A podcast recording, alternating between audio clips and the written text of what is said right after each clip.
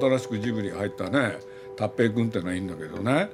もう一緒にねお風呂行ったんですよあの今のねよだちと一緒にそしたらね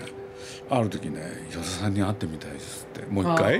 ファンなんだほんで「なんで?」っつったらね「いやいろんな話が面白くて」ってでこの間ねここでねいろんな話し合いしたんですよ本当にね深いですよねはいはいちょっと待ってそので与那町ね上手にやったんですどよういう人生経験なの会ま話、あ、やっぱりほら例えば高田純次さんだってあのこうあの感じを磨けばなんか深くなってくるじゃないですかそのその感じが深くなるっていうう、んその感じやっぱその域に行かなきゃダメですよね極めないと、まあ、あれはゲイだけどよだちの場合は本当の薄っぺらさがいやでもね僕これも藤巻さんから教えてもらったんだけれど一時もうあれですよ周辺に箱へ来る新入社員エレベーターの中で「藤巻さんですよね」って生きの生きのり高校まあでねだからジブリ汗まみれで聞いてますとかそして一回そそいつとまあ仲良くなったもんねで与田っつとしょもうえ与田さんってあの汗まみれラブまみれの与田さんみたいなそうかえスター聞をいてるやついるんだっいてやそうなんですよスターを僕だ生みか出してるんらだ鈴木さんは全国でお届けしてるっておっしゃるんですけど僕はまあ言っても誰も聞いてないと思ってますそう本そ当うに俺もそう思う本当に思ってますよねでもねよだちがこの前私にこそっと言ったのは鈴木さんは全国区を意識してますときっちりちゃんと着地点を考えて話してるんですよとそれに比べて先生は普段なんだって言いたかったんだと思うんだ10月で15年目を迎える鈴木敏夫のジブリ汗まみれ今週も先週に引き続きジブリ汗まみれ15年を振り返るをテーマにお送りします先週は今だから話せる裏話が満載でしたが今週はどんなお話が聞けるでしょうか出演は博報堂 DY メディアパートナーズの藤巻直也さん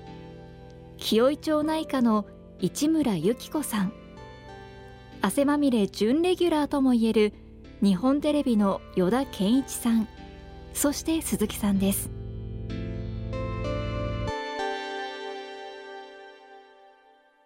ジブリスペシャルな紅白だったんですよねそうそうそうそうそう特にあそう私覚えてるよそこはもうあの、被そ災こ者だもけ出てね特別なそうそうそこに出たんだから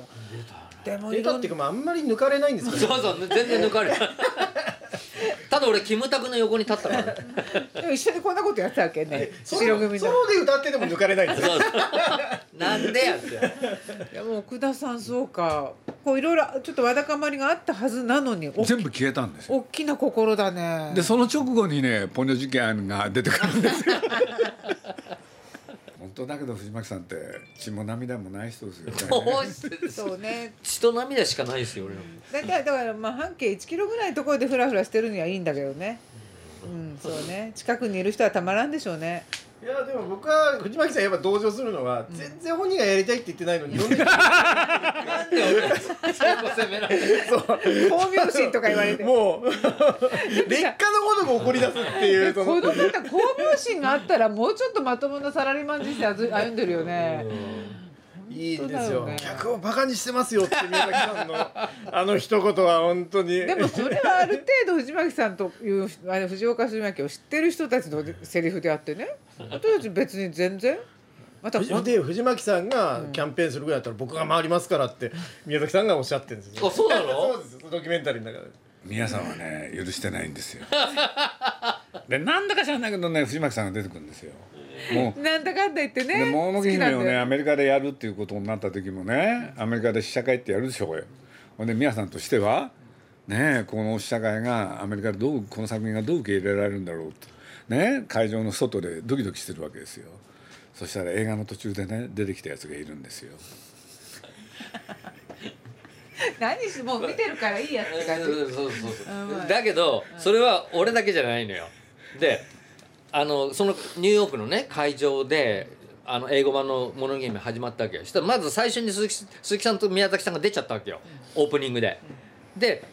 あの一緒に出るのもまずいかなと思ってそしたら最初に奥田さんが出たわけ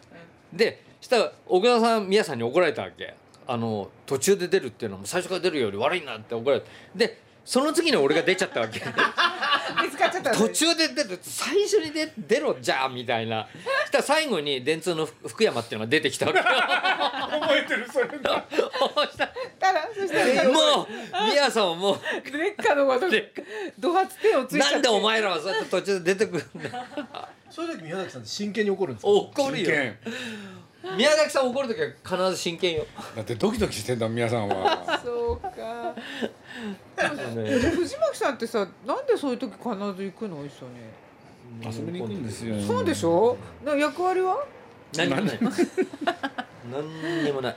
まあ、何にもない役行って怒られるっていうなるほどねまあまあまあそうみんなのこう心のなんかほらね赤ちゃんのボロ雑巾みたいなもサンドバッグのでなすいとないとこうなんとなくそうサンドバッグ不安みたいな大変ですよだから俺一回鈴木さんから高畑さんのサンドバッグにさせられそうになってあのああそれはもえなんですうかサンドバッグどこじゃないだよっそんてな「平家物語」を作りたいって言っ平て気なうんそれであの俺に入れって言われたことがあってあでりましたね IG, IG までわざわざ高連橋れさてんったんです行ったことあってでもうた高橋さんもサンドバッグ必要な人じゃんで鈴木さん自分がなるのが嫌だからお俺がいいんじゃねえかみたいな感じどうなってたでしょうね本当にねえ一回それじゃあ付き合ったんだかですらか付き合った付き合った2回23回じゃあねまあまだ国その分寺頃まで行ったんはだよそう行ったのそうその時はじゃあそんなまだ紳士的あの通りあのお優しいなん感かじねの藤巻さんとはねなんか何かと関係あるんですよあーねあのもう小野家の時もねそうだしそうそう東宝で、うんそんなこともあったよねそうあの鈴木さん「もののけ姫」が夏休み公開だったのに思いのほかヒットしてでどんどんどんどんあのえちゃんだって誰もあんなヒットするなんて思わないじゃん。であのどんどんええ延長してさそれであの12月になると映画業界は正月映画っていうのをバーってかけなきゃいけないわけよ。で俺たまたま12月頭ぐらいにあの東宝の試写室に暇だったから見に行ってで出てきたら鈴木さんにばったり会ったわけそしたら「すあのおう」なんつってで鈴木さんが「暇ってこれ暇に決まってんじゃないですか」みたいな「でじゃあお茶でも飲もうよ」っつっておお茶飲んで「あそろそろ行かなきゃな」って「どこ行くんですかちょっと暇なら付き合ってくんない」っつってで東宝のせそそ当時あの西野さんっていう専務がいて興行を仕切ってる人がいたわけで「もののけ姫」っていうのは電通出資映画なん箱と関係ないわけであのそこに 連れて行かれたわけよで俺なんなんなのかなと思いながらそしたらあの西野さんも「あこれ電通映画なのになんで箱戸の野郎が来てんだろう」みたいな感じなわけで3人でこう話してでし鈴木さんはあの「もののけ姫」の映画のスクリーン数を減らさずに正月興行をやらせようというこう下心がああって東宝は正月映画たくさんあるからもう「もののけ姫」を小さくしようとで正月映画をたくさんかけなきゃいけないでもまあ「もののけ姫」もまだ割と売れてるしみたいなで鈴木さんはこれを同じ規模で正月映画としてバーンってやりやりたいという駆け引きがあったらしいの。そのでそのそそのやり取りであの俺を連れてかれたわけよであの帰りに「なんであの電通映画に俺連れてったんですか?」っつったら鈴木さんが「ね全然関係ない箱戸のやつを連れてくと西野さんも一瞬「えなんでこいついるんだ?」って「ひるむだろ?」と「そこつくんだよ」って いう言って「なんだこの人そう」いう役割なんだヤクザヤクザもうねそうだね何それヤクザなるほどもうね不思議だったんですよ多分え人間ってね、うんあのねとかくものを見る時って狭くなるでしょそうねところがね、思わぬことが起きるとね、ん人間ってね緩むんですよ今日作ったそうそそううすると今日まねさに今日作ったやつ自分がね思ってなかったことをやっちゃうっていうねあーそれの役割か目くらましいですねあ目ー黒さん目くらましい役に立ったんですよあで引き続きね「もののけ」はね映画館でやるでもゴールデンウィークぐらいまでずっと続いたしこんなやってたんですかそうよ森口ってー藤巻さんってだから何にでも変変態いわゆる変態って変態じゃなくてあのいわゆるこうかこうね目くらましにもなるしまあ便利グッズなんだねたまたまねあの日だから藤巻さんが行かなかったらゴールデンウィークまでやってなかったん分ですかんないそれは分かんないけど今のジブリもないかもしれないい入ってたわけですもんねそもそもね まあねだいぶともうまあねとかまあねと違うとお前に言われどの目線なんですか まあねってだけど東宝はやっぱり正月興行しなきゃいけないからその番組編成してたわけよいろいろでそこにまさか夏休み映画の「もののけ姫」がこんなところまで侵食してくるとは思わないからみたあっいたなよねいろいろ面白かったんですだってよ藤巻さんって博報堂の中でのねポジションっていうのがねないないないないないからいまだにそうか続いてるわけよポジションがないからあもそうう箱の中で俺は一最年長か2番目ぐらいの年年長者だからねーあーそうか社長だって年下だし社長だって年下、もうだってこの前もそのなんかあの監督のね絵がその、まあ、いわゆる無断なオークションで800万で売られてる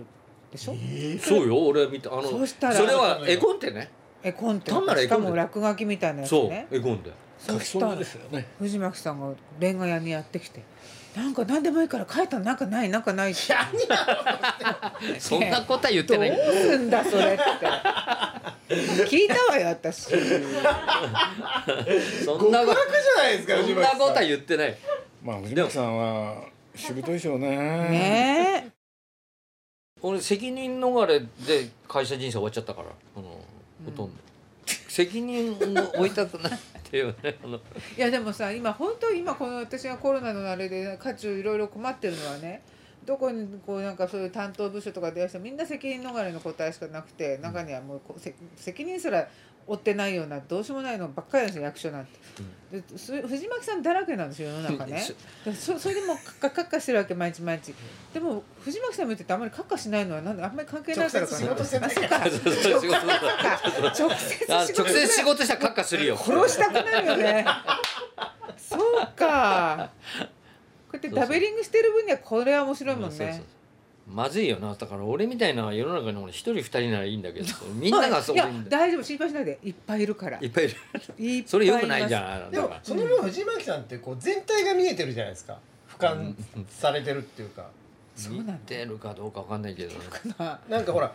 当事者意識が薄いことによって全体が見えるってことあるじゃないですたかまにハッと気づかされるねそうそううそうん点ではないかもしれないねうんでなんかほら本人は一生懸命やってるつもりでもすごい視野が狭くなる時あるじゃないですかうん意外とそれでうまくいかないよりはそうねそうねそのまあ責任逃れって藤巻さんおっしゃいますけど、それによって全体が見える良さっていうのもあるよ、だってほら川上さんなんて最初この恋愛来た時でねそのふ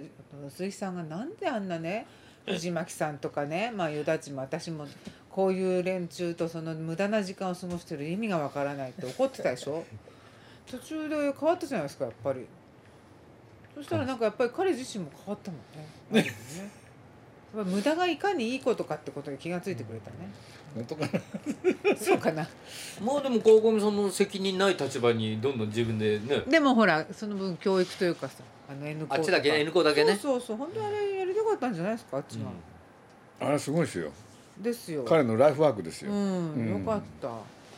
面白いところにたどり着くもんですよねえそうねやっぱりこう流れ流れてね藤巻さんもどこにたどり着くんだろう ね俺ほら大器晩成じゃんだからそのまだね多分80ぐ80過ぎるとあのいいところに流れ着くんじゃないかな今晩じゃないんだえ今晩じゃなまいだまだまあとだ藤巻さん大器晩成って多分人が言う表現だと思うんですよ ね俺って大自己器紹介でそれ聞いたことないですよねそうか俺って大器晩成じ俺ゃんって大器晩成じゃんって初めて聞きましたけどままだまだ全然あの番番じゃないから徳川家康も孔子も、まあ、俺と同じ手相なんだけどねあのほらあのマスカケっていうやつで同じ手相なの。で彼らの時代に彼ら孔子も徳川家康も、まあ、大成したのは50代なんだよね。まあね今ではもう本当だ晩から成今では、は80代ぐらいじゃないだじゃねえかなと思うのよ。うんだから俺が大成するのはまあ80代かなって。その時にそう吠えづらく書くなよ。うん、いやそそ れねすんごい面白いいや藤巻さんの葬式って絶対楽しいと思うからねそれが集大成だと思うよ本当の大器晩成本当ってだから大器晩完成葬式が一番盛り上がったって ここのことだったのかみたいなこれかとでも最近さお別れの会とかもないじゃなもうないですよいだからい今死んじゃうといや本当に何もなく終わっちゃうよねあれコロナの影響でやってないのいやその前からうんなんか前からだけれどなんかそうなんだよ家ね、族葬みたいのが増えてるじゃないそうあそのう密葬とでこかれをかやっちゃうとこの心地よさというかき気軽さというかこれいいじゃんみたいになっちゃうよそうだよねうんまあ確かに減ってますねうちの母親の妹はこの前亡くなったんですよ、まあ、僕のおばさんにあたる方ですけどでやっぱりまあそれはコロナ禍の状況もあると思うんですけどものすごい小さな会でこれはこれでなんていうんですかねまあしんみりしてよかったですけどね、まあ義理でさ、いやああのの来るよりはもう家族の負担、うんでもちほら小さなお葬式っていう当然でしてるでしょでもねお葬式とかねああいう儀式が立て込むことで気を張ってまあとにかくそこでなんとなくその時間をやり過ごすって一つ大事なんだけどね、うんあ悲しみをこう脱却するプロセスとしてやんなだきからあゃいけなれいそそうわざと忙しくさせてるってそうなのよ聞きますそうなよのなねるよほどねうなのよ、まあそれやってるうちはもう忘れちゃうだろうしね、うそのん、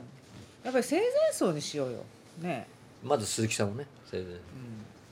藤巻さんが多分早いと思うんだよいやいやね、いやいこれからはそれだねそのせめぎ合いだや、ねいや俺ねこの鈴木さんのねうん福井、あの この福井えちょっと痩せたよでもね誰痩せた僕、こ,、うんこっからこのお腹の出っ張りから成人病になっていくと思うもう自分成人病だけどその痩せちょっと痩せたよね一時期すごかったもんっていうでもほらキリ先生に言われて痩せたとか言ってたじゃないですか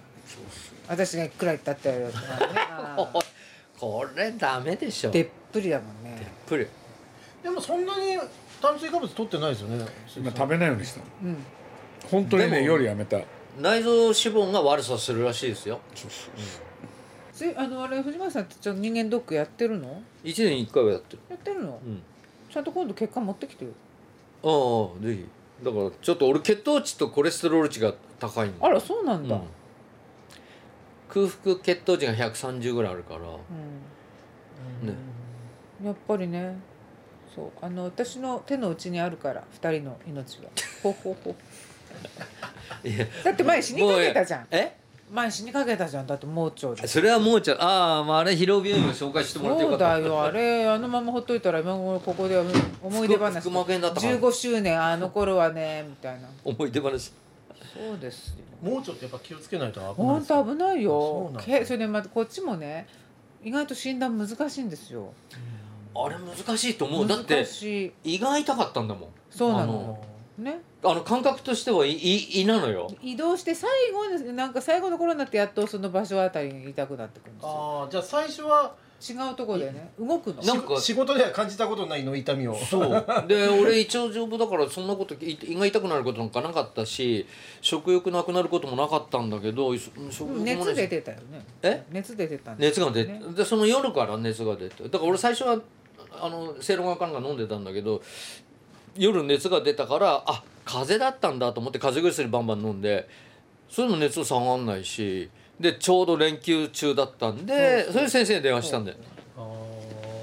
ーそれってでも防ぎようないですよね、うん突然なったってことですよね、当然なと、でも怖い怖いらしいよねもう腹膜炎とか。そうよもう俺盲腸破裂しちゃってたから、え美味しかったんですようん、おし何がおしい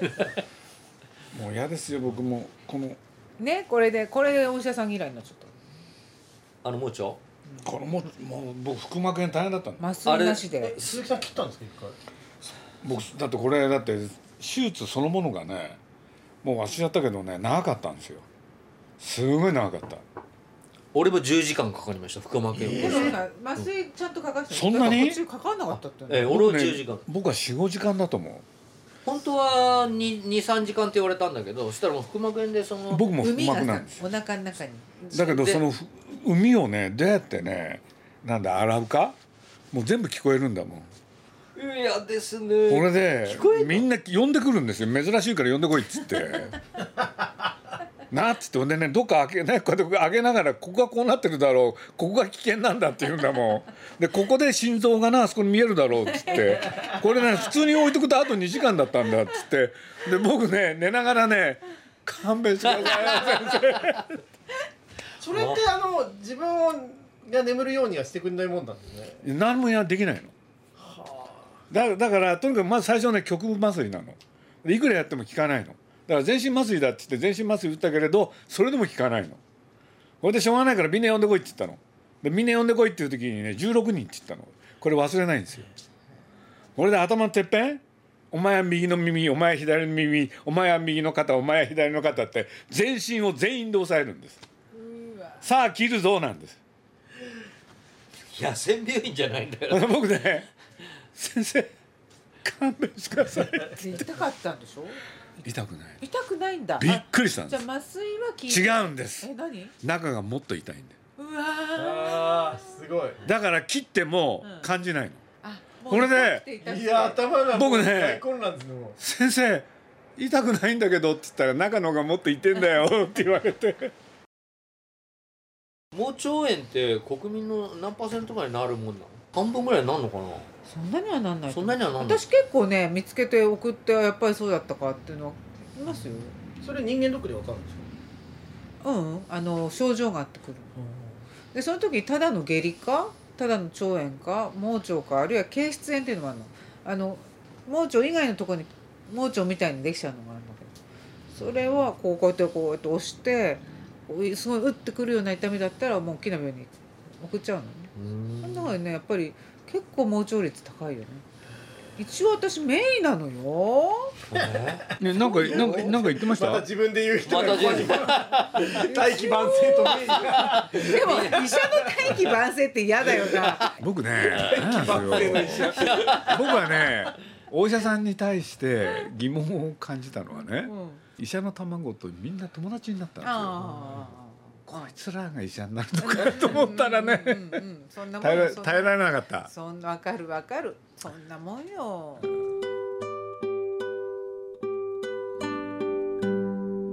ジブリ汗まみれ15年を振り返るいかがだったでしょうか来週もお楽しみに鈴木敏夫のジブリ汗まみれこの番組はウォルト・ディズニー・ジャパンローソン日清製粉グループ au ブルボンの提供でお送りしました。